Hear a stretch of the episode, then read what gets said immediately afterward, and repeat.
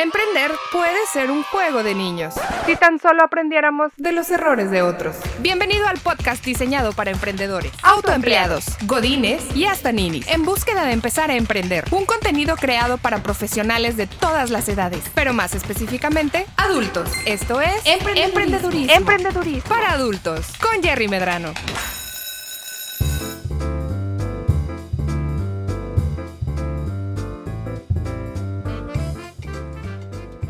Bienvenidos a un nuevo episodio de Emprendedurismo para Adultos. Yo soy Jerry Medrano.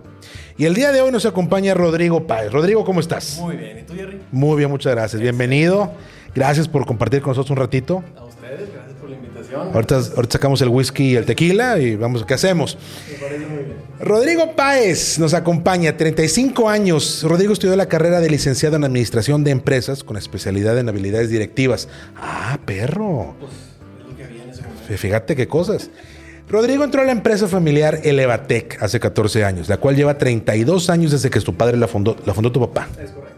Qué chulada. Esta empresa se dedica a la fabricación, instalación y mantenimiento a elevadores comerciales, industriales y residenciales. Y actualmente funge como director comercial llevando el desarrollo, la producción, desarrollo de clientes, estrategia de negocio, etcétera. Entre otras cosas como comprar tornillos y cosas urgentes que falten en También- todo momento. Cuentas chistes, das historias y posadas, ¿verdad? Todo un poco. Excelente. Pues ese, ese es el signo del emprendedor, ¿no? Final de cuentas. Prendemos el carbón en las posadas. Diga que no, es pelado una pieza, chivas. Como tú no hay, definitivamente. Rodrigo, cuéntame un poquito. ¿Cómo empieza la empresa? ¿Cómo empieza Elevatec? Claro, con gusto. Gracias una vez más por estar aquí, muy, muy honrado. Este, bueno, pues es una historia muy interesante, así, eh, historia corta. Eh, mi papá trabajó por 10 años, 12 años en una de las empresas grandes de Monterrey, de esas empresas regiomontanas de, de toda la vida. Este, fue escalando y le iba muy bien y todo, pero traía esa cosquillita, esa cosquillita de emprender, ¿no? Empieza con asesorías, eh, con, con todo este tema de consultoría para industria. Mi padre, un ingeniero mecánico electricista, eh, maestrías, eh, especiali- especialidades en hidráulica eléctrica, circuitos cerrados, etcétera, todo muy, muy técnico. Este, entonces empiezan con todo este tema de las asesorías y demás. Hasta que un día, una- uno de sus clientes, una, una empresa muy grande aquí de, de la ciudad, le dice, oye, eh, hay un proveedor que nos puso un elevador, pero como que no lo acabó y dejó ahí las piezas. Este, échale, una, échale un vistazo, tú que sabes de hidráulica, eléctrica y demás. Pues yo no sé de elevadores, pero le voy a echar un vistazo a ver de qué se trata, nada más. Claro. Total empieza a investigar, etcétera, etcétera, y se da cuenta de que, pues sí es un elevador, pero es un Frankenstein y te dejaron ahí piezas de uno y de otro y usadas y la fregada. Entonces, este, pues no te va a funcionar. Y esta empresa le dice, pues cotízame uno. Y dice, Ándale. no, no, yo no hago elevadores. Este, no, ándale, cotiza uno y total. En ese momento fue, hubo la oportunidad de ir a Estados Unidos, investigar del tema, pues le entró la curiosidad de, de- de cómo funcionaba toda este, esta industria de los elevadores y, y se va por Estados Unidos, lo asesoran muy bien, encuentra proveedores, etcétera, cotiza. Es un concurso de varias empresas que, que entraron y gana. Órale. Entonces, pues ahí empieza el problema. Ahora para ponerlo. Total, gracias a Dios, con, con miles de retos y todo, así empieza el, el negocio de elevadores. Obviamente los primeros años se vendía uno y luego al siguiente año, pues dos. Claro. Y luego los dueños decían, oye, pues quiero uno para mi casa, etcétera. La empresa de consultoría seguía a la par de los elevadores. Claro. Hasta que llegó un momento en que los elevadores le empezaron a ganar a la asesoría y se convirtió en empresa solamente de elevadores. Entonces fue una historia eh, chistosa, curiosa, que, que se fue dando, fue, fue accidente. Y bueno, aquí estamos, después de 32 años. En el 84 se, se funda la empresa de consultoría y en el 89 se pone el primer elevador, hace 32 años.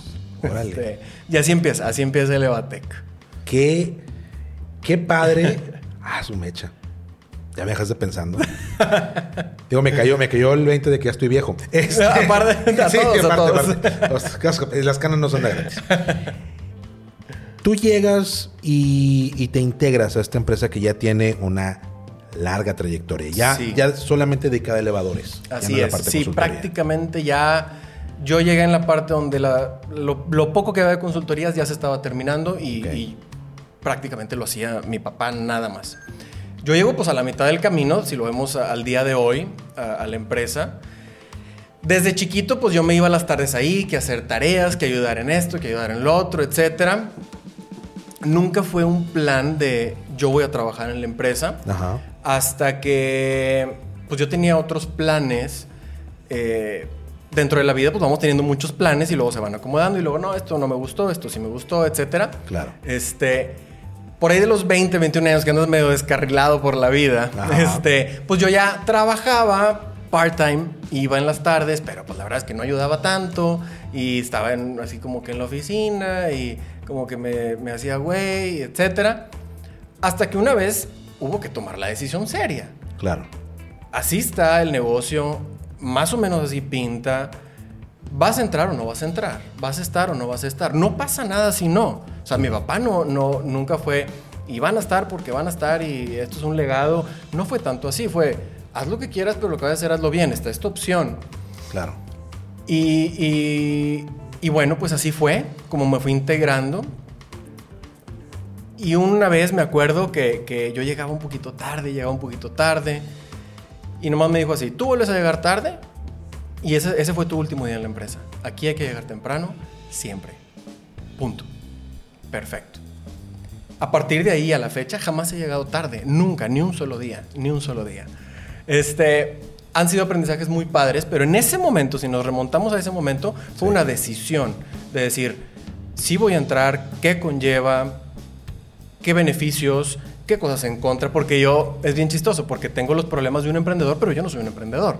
Claro. Yo no fui al SAT a dar de alta a la empresa. Ajá. Sin embargo, existen los problemas, que la nómina y ya va a llegar esto, y el pago de proveedores, y no hay lana, y si hay lana, y pagó el cliente, y no pagó el cliente, etc.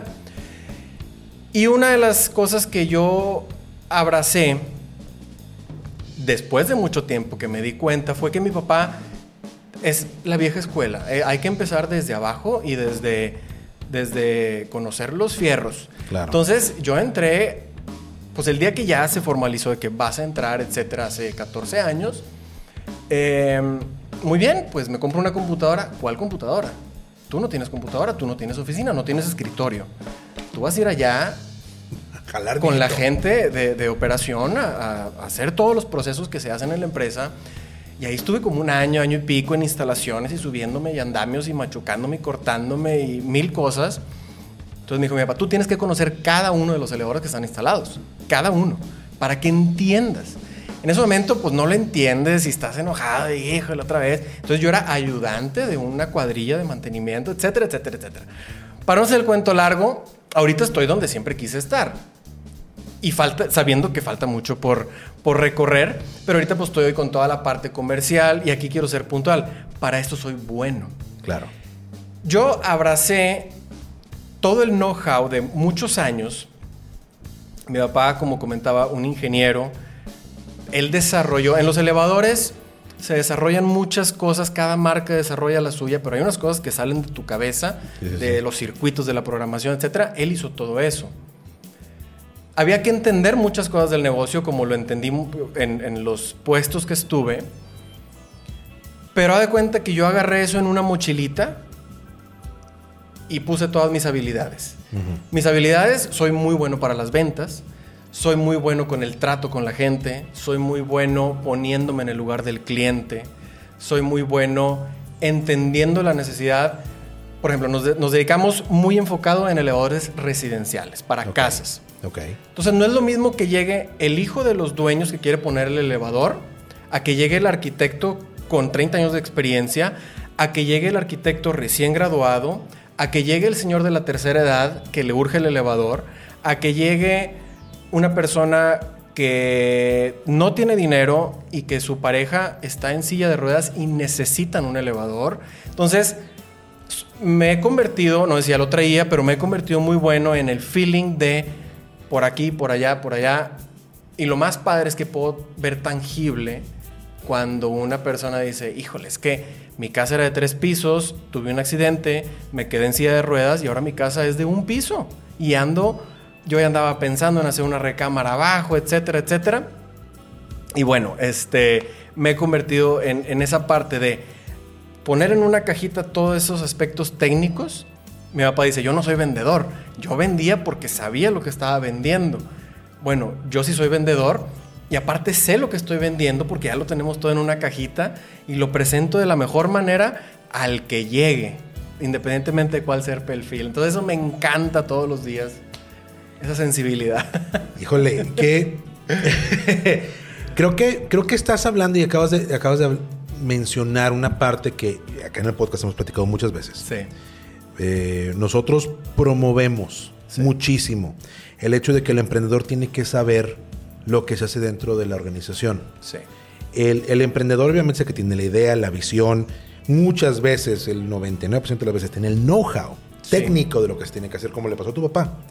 Que fue de que, oye, pues, contízalo o no. Sí, Sí. sí, o sea, va, déjame aprendo. Sí. Sí, literal, de, de cero, déjame aprender. Pero ya traía muchas habilidades, ya tenía conocimiento que le ayuda a desarrollar esta, esta parte nueva.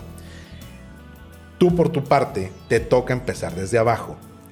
Como segunda generación dentro de la empresa, te toca arrancar desde ayudante, escalando todos los puestos de la operación, no necesariamente de la empresa. Y no, la operación. Me imagino que no te, no te metieron en la contabilidad, administración, Sí. todo ese rollo, pues. A mí intentaron meterme una vez y qué bueno que no me metieron. Ese pues, tema aparte. Saludos a la administración de la empresa. Este, pero obviamente tú vas a poder complementar tus habilidades relacionándote con la gente Sí. a través de conocimiento de todas las cosas que haces, de todo lo que es posible hacer dentro de esta amplia gama de productos y soluciones que ofreces. Sí. El elevador, a final de cuentas, se convierte en una herramienta de lo que realmente vendes. Vendes soluciones Sí. de vida, Es correcto. que es, es lo que tienes ahora. Pero esto no puede ser posible si primero no aprendes todos los fierros. Totalmente, totalmente de acuerdo. Eso es importantísimo.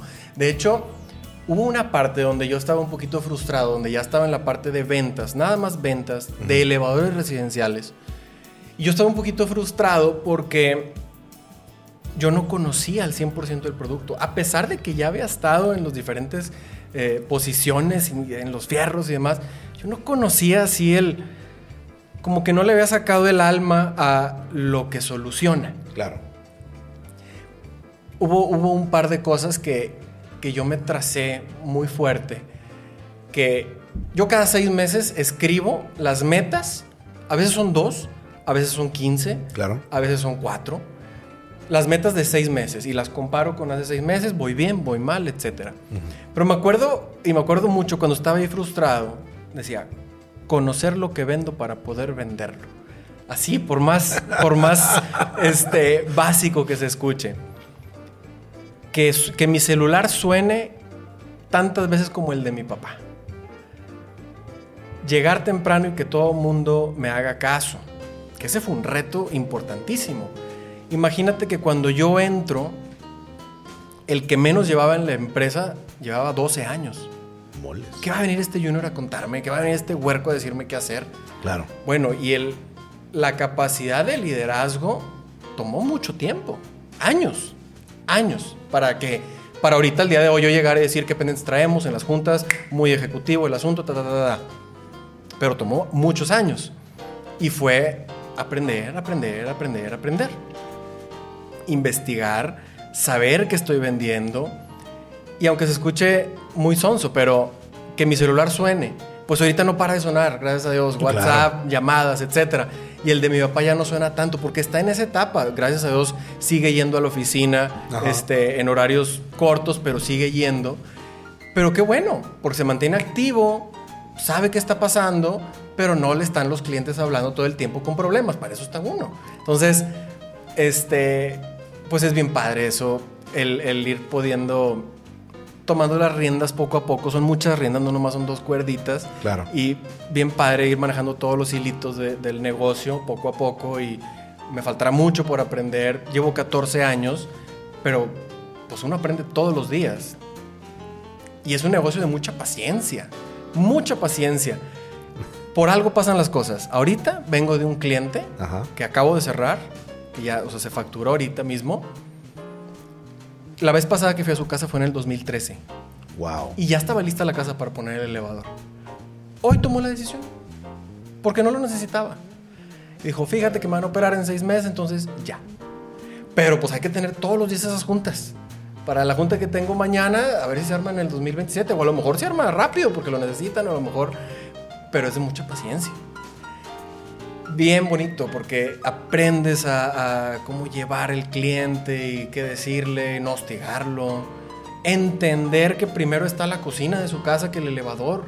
Entender que primero están las recámaras de los niños que el elevador, etc. Entonces, e, esa parte es muy, muy bonita de conocer.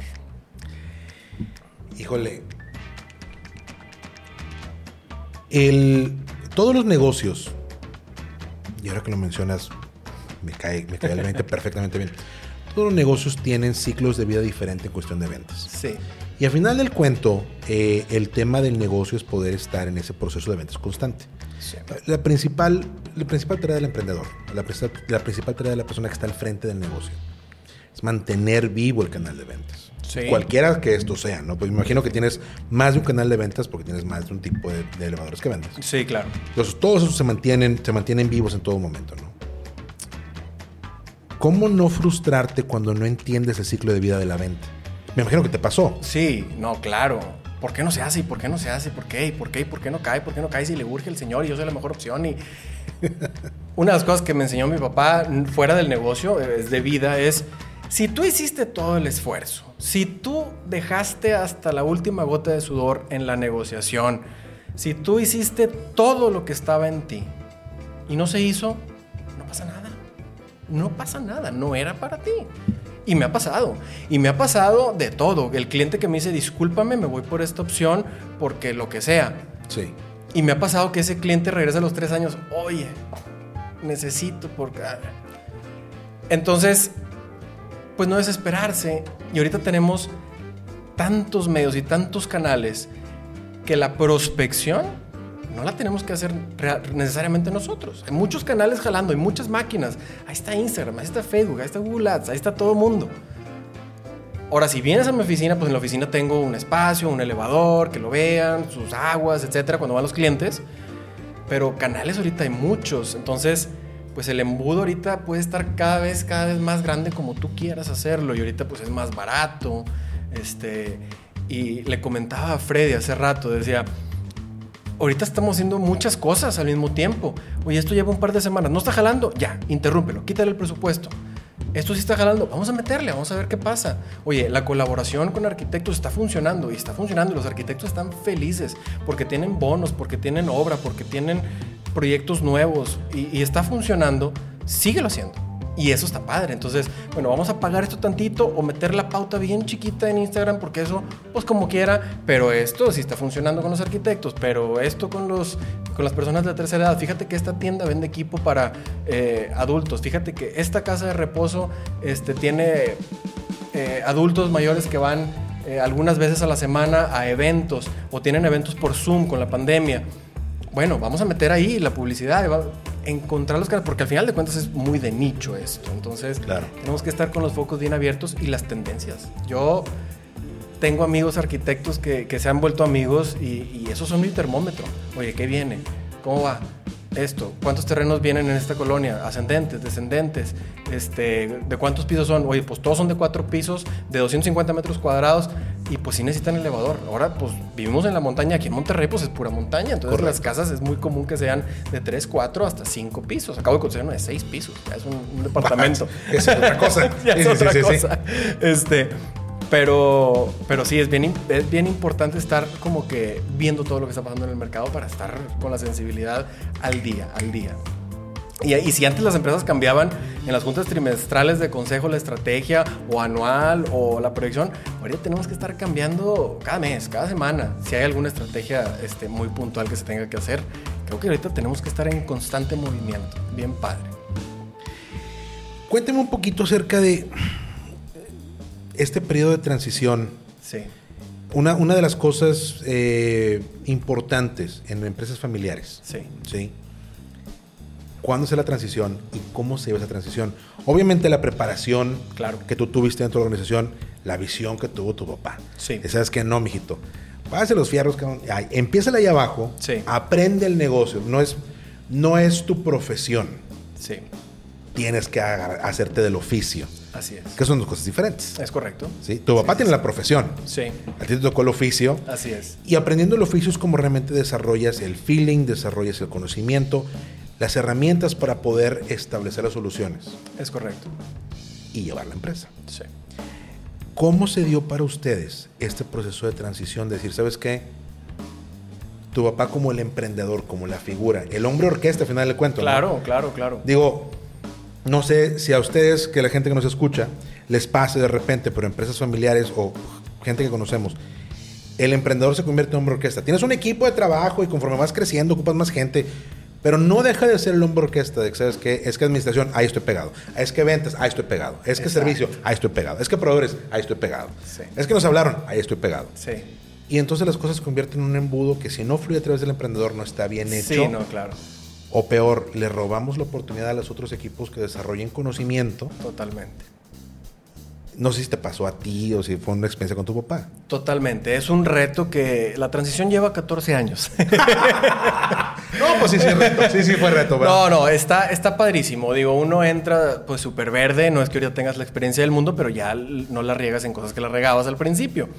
Eh, ha sido padrísimo y ahí sí todo el mérito lo lleva mi padre porque lo ha hecho de una manera muy, muy, muy, muy, muy a paso a paso, estableciendo los estatutos, quién es quién, cómo se hacen las cosas, transmitien- transmitiendo el conocimiento y uno que sepa recibirlo también.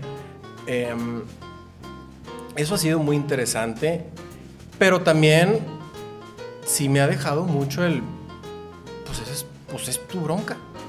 Y eso está bien padre. Entonces, hace, hace tiempo no hay lana. Sí. Ah, es que me urge. No hay lana. O sea, échale, güey. Échale, resuélvelo. Entonces, eso está bien padre. Y es un reto constante. Y es. Y es. eh, y es desesperante, pero es motivante y es. Y es feliz esto. Entonces, ha sido padrísimo. Yo creo que. eh, mi papá sigue yendo y está enterado de las cosas que pasan. Y ahorita es la, la- la frase cliché de experiencia y juventud. Entonces, eh, creo que ahí se hacen unas mancuernas y hasta que Dios quiera, vaya, hasta que Dios quiera que mi papá siga yendo y, operando algunas cosas, porque también es, es sano para, para él estar operando y demás. Este, pero ha sido muy interesante. O sea, ahorita, pues, pues yo hago la mayoría de las cosas y la gente y eh, muchas de las cosas, pero nunca terminas de aprender. Independientemente si soy la primera o la segunda generación, los clientes, los tiempos van cambiando, las necesidades van cambiando, el mercado se va abriendo, el mercado se va cerrando. Con la pandemia el mercado se cerró. Claro. Pensando al revés, de decía, bueno, ahora la gente va a estar más en su casa, voy a vender más elevadores residenciales. No, no, no, no, la gente le va a meter al área social para estar a gusto, no para ir en un elevadorcito moviéndose si no lo necesita. Claro. Este, entonces, entender cómo se comporta el mercado, las tendencias. Nosotros estamos muy de la mano con los socios comerciales que tenemos en Estados Unidos para seguir trabajando este, en lo que viene y estamos con el termómetro ahí de cómo vienen las cosas, qué tecnologías hay. Eh, es un constante aprendizaje de, ya de- de la visión de negocio independientemente de la transición. La transición creo que, creo que ya se hizo, pero al mismo tiempo no se ha concluido. Claro. Y, y qué padre que, que- que así sea, que así sea. Si te entiendo bien lo que me comentas ahorita, que creo que es una lección importante para toda la gente que nos escucha y que está, a lo mejor no planeando la transición, porque al final de cuentas no la planeas. Sí, No, no todo el tiempo se planea. exacto. Eh, me parece, en la experiencia que yo he visto, Sí, porque yo soy emprendedor de primera generación, sí, sí, sí. a mí me, a mí me tocó pues, rifarme con todo, con todo el tema de- del arranque del negocio. ¿no? Sí, Haciendo esta decisión que tú haces al principio, sabes que pues, eh, tú no eres el emprendedor, pero te tocan todos los growing pains, te tocan todas las broncas del emprendedor, ¿no? Entonces, da- tú- viniste, viniste a tomar ese, ese rol dentro de la organización. así es. Pero como, como emprendedor de primera generación, no planeas el hecho de que, ah, aquí es donde voy a dejar de trabajar, aquí es donde voy a, voy a ingresar personal nuevo. Sí, no. En tu caso es familiar. Para muchos emprendedores y para muchos dueños de negocio, a lo mejor no es un tema familiar, a lo mejor es un tema de estructura. Sí, De decir, ¿sabes qué? En algún momento yo como el emprendedor, como la persona que ha estado impulsando el crecimiento de la organización y de la empresa, te voy a decir, no tengo la capacidad de seguir haciendo crecer esto, necesito quien me ayude en un rol a lo mejor en ventas, que es lo que tú haces. Sí. Sabes que yo soy bueno para la parte técnica, yo soy bueno para la parte operativa, la parte de ventas a lo mejor no es únicamente mi enfoque, necesito alguien que esté 100% enfocado en ello. Totalmente. Lo traigo, transiciono y lo dejo trabajar. A ti te tocó esa transición en esta área en la que tú estás, pero te dejaron fallar. Sí. Te dieron oportunidad de que sabes que, pues, date contra la pared, mijo. Sí, claro. Que obviamente tiene éxito. Estamos aquí el día de platicando. Aquí estamos. Sí, claro, vamos bien. Sí, vamos, ahí vamos. ¿Qué tan importante ha sido para ti el hecho de que, te- que tu papá haya tenido esa visión de decir, ¿sabes qué? Resuelve y falla, cabrón. Échale. Te da un sentido de pertenencia y un respeto por la empresa que, pues que solo esa experiencia te la puede dar. Qué fácil sería de que, no te apures, aquí hay lana, porque es... Pues no hay lana. Y si quieres más, pues hay que vender más. El aspecto técnico, por ejemplo, el enfoque ahorita de la empresa es un 95% de elevadores residenciales. Ok. La parte técnica está cubierta, todo eso está cubierto. A mí me encanta, pero me encanta la construcción. Yo soy un arquitecto frustrado. Este, me encanta la construcción. Y una de las cosas que más me encantan de mi trabajo, pero me encantan, es que es part-time office, part-time outside. Entonces, a mí me encanta tener, por ejemplo, hoy en la mañana estuve en la oficina de cuarto a las 8 de la mañana a 11 de la mañana, me salí a ver un cliente, me salí a ver a una obra, después así. Entonces, o hay veces que estoy todo el día en la oficina porque así es, hay que cotizar y hablar y etcétera, no, hay obras que revisar. Hay veces que desde las 9 de la mañana me voy a obras y ya no regreso a la oficina en todo el día. Pero a mí me encanta eso, ese dinamismo que tiene. eh, y llegar, por ejemplo, soy una persona que trato de aprender de todas las personas que, que- que se ponen enfrente. Llegas a la obra, platicas con el albañil que lleva 35 años siendo albañil. Sí. ¿Cómo no vas a aprender? Y no nada más de construcción. Claro. Aprendes muchísimo. O el cuate que, que llegó medio crudo a la construcción y aprendes. o el arquitecto que llega de súper renombre, 10 minutos a ver rápido temas con proveedores, aprendes un chorro. Todo ese dinamismo a mí me encanta. Tengo mucha paciencia con los clientes. ¿Qué quieres? ¿Cómo lo quieres? ¿Cómo quieres decorar tu elevador? Hasta que no quedes conforme, nos vamos de aquí. Claro. Y esa ha sido una clave para las ventas. Yo no vendo. El producto se vende. Porque la gente lo hace bien. Porque los instaladores están muy comprometidos en, que, en, en dejar al cliente satisfecho al 100%. Si eso no existiera, pues yo con qué cara voy y vendo un producto que no se ha terminado. Entonces, eh, se tiene que vender el producto así, con mucha calidad. eh, pero sí me tocó, volviendo al punto, estar en esa transición, pero ahorita yo siento que estoy en una transición ya un poquito más para allá que para acá. Y ahora sí, a buscar el cielo, ¿verdad? O sea, y eso es lo que hacemos pues todos los días, ¿no? Este, despertar y seguir echándole y hablando con gente nueva y etcétera. Es- Eso es, eso es lo bonito, de siempre estar renovándose y todo este, este tema de... Cuando, cuando es tu turno, digo, eventualmente para allá vamos. ¿no? Sí, sí, sí, claro. Todo sale bien como ha salido hasta ahora. Sí. La empresa crece como tú tienes la, la expectativa, la intención y el esfuerzo que le vas a poner para que crezca. ¿Cuál crees que sería tu estrategia para poder pasarlo a la siguiente generación? No necesariamente tus hijos, como decimos ahorita. Claro, sobrinos, eh, el que sea. O, o algún, o algún profesional que se haya forjado dentro de, de la organización que diga, ¿sabes qué? Tiene la capacidad para empezar a tomar otro rol de responsabilidad. ¿Cuál sería para ti una estrategia ganadora para poder hacer esa transición? Una de las partes más importantes que nos hemos dado cuenta es tener un consejo. El consejo decide ese tipo de cosas. Hay tres personas, familiarmente hablando, que pueden trabajar en la empresa. El que es familiar y trabaja, o sea, vaya, el que es socio y trabaja, perdón, el que es socio y es familiar y trabaja en la empresa, el familiar que es socio y no trabaja en la empresa, o el familiar que no es socio pero trabaja en la empresa. Ok. Entonces bajo esa, ese concepto, esa concepción de quién puede entrar, quién no puede entrar, el consejo lo va a decidir y el consejo no soy yo, somos seis personas.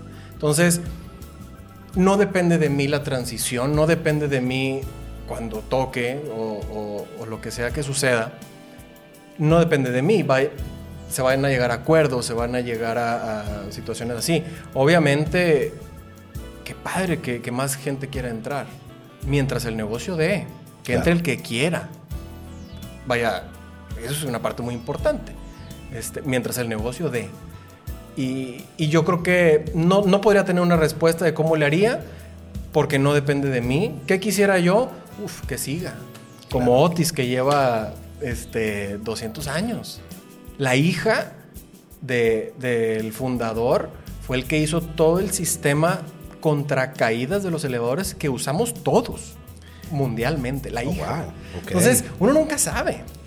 Y es bien padre. O sea, uno, nunca sabe lo que pueda pasar. Pues, ¿qué quisiera yo? Uy, este, que la empresa dure años y años y años y años. Todo lo que se pueda.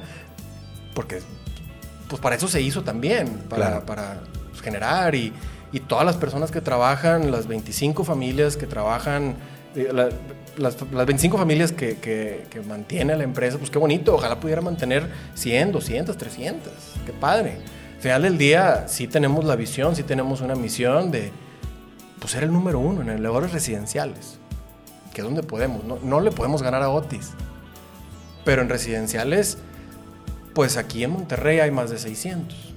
En casas, casas, casas. Claro. Y vienen muchas más. Entonces, no sé qué va a pasar, pero ojalá sea para, para siempre. Ah, por supuesto. Sí.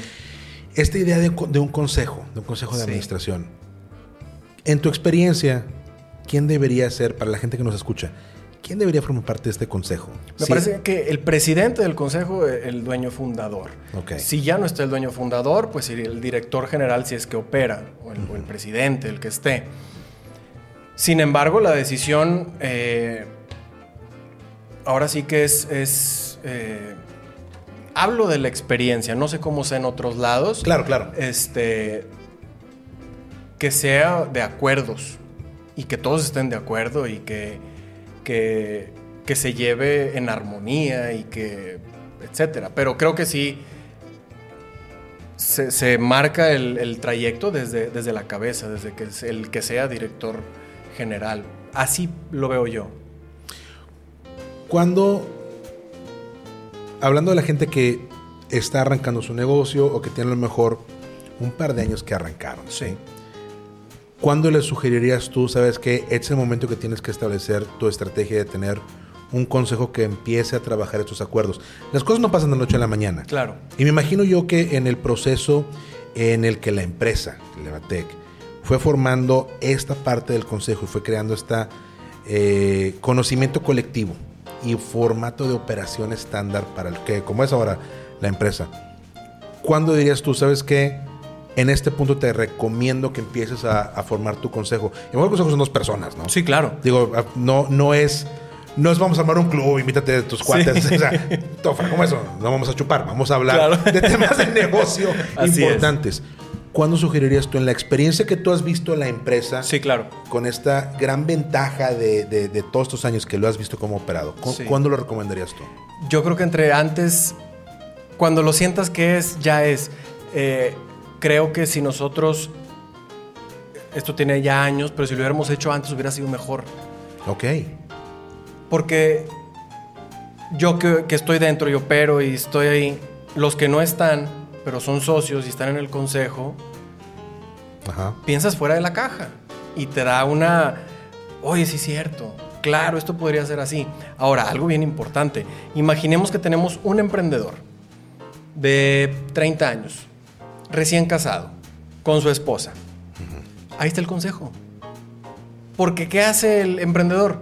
Llega todos los días a casa de su esposa y le platica cómo le fue, ¿y qué hace la esposa? Oye, pero ¿qué tal si haces esto? ¿Qué tal si lo otro? Etcétera. Ahí ya puede haber un consejo. Así lo hizo mi padre. Ok. Porque mi papá llegaba todos los días, ay, estas broncas, oye, pero esto, ah, pues sí, fíjate que.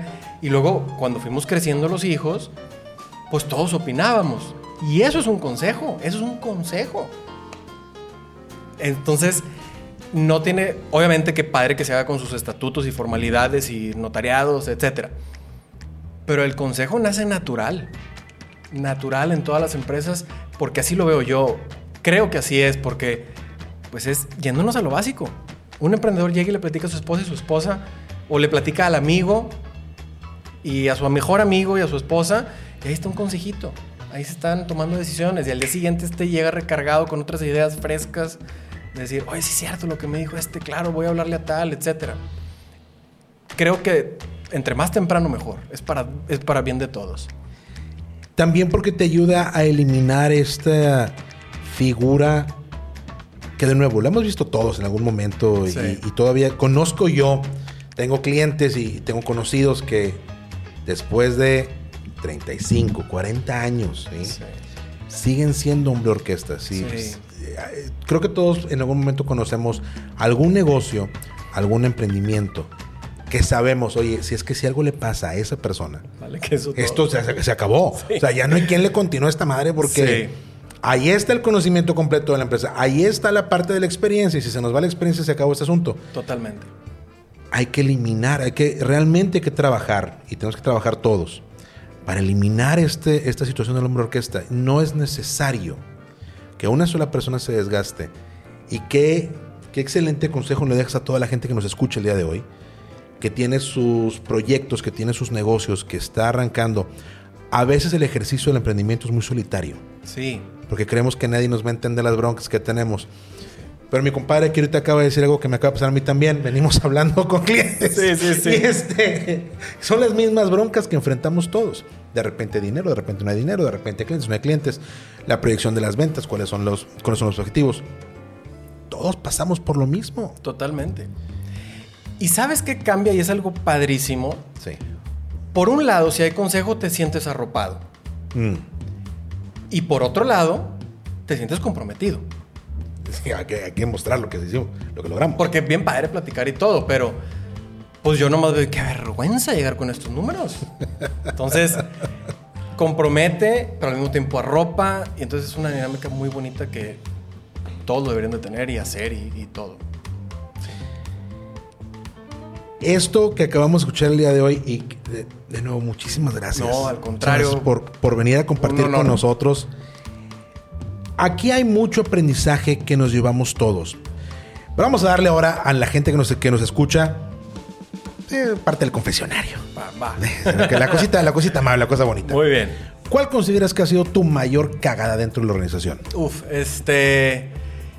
Yo creo que en la parte de, de cuando estaba en compras, este, sí era un relajo ahí el tema de la logística yo solo y, no, ir por, no ir bien por las piezas y no dar con los lugares y ahí sí, híjole, yo creo que ahí la regué, pero en grande, en grande. En aquel momento, este, que no encontraba las direcciones de los proveedores y luego no negociaba bien de que, bueno, tráiganlo y luego los... No, bien mal, bien mal. Toda esa parte sí, híjole, aprendí mucho. Que no es cierto, porque tú no estaba diciendo que el señor no la caga, entonces es un figurín el caballero. ¿Cuál ha sido tu mayor acierto en la organización?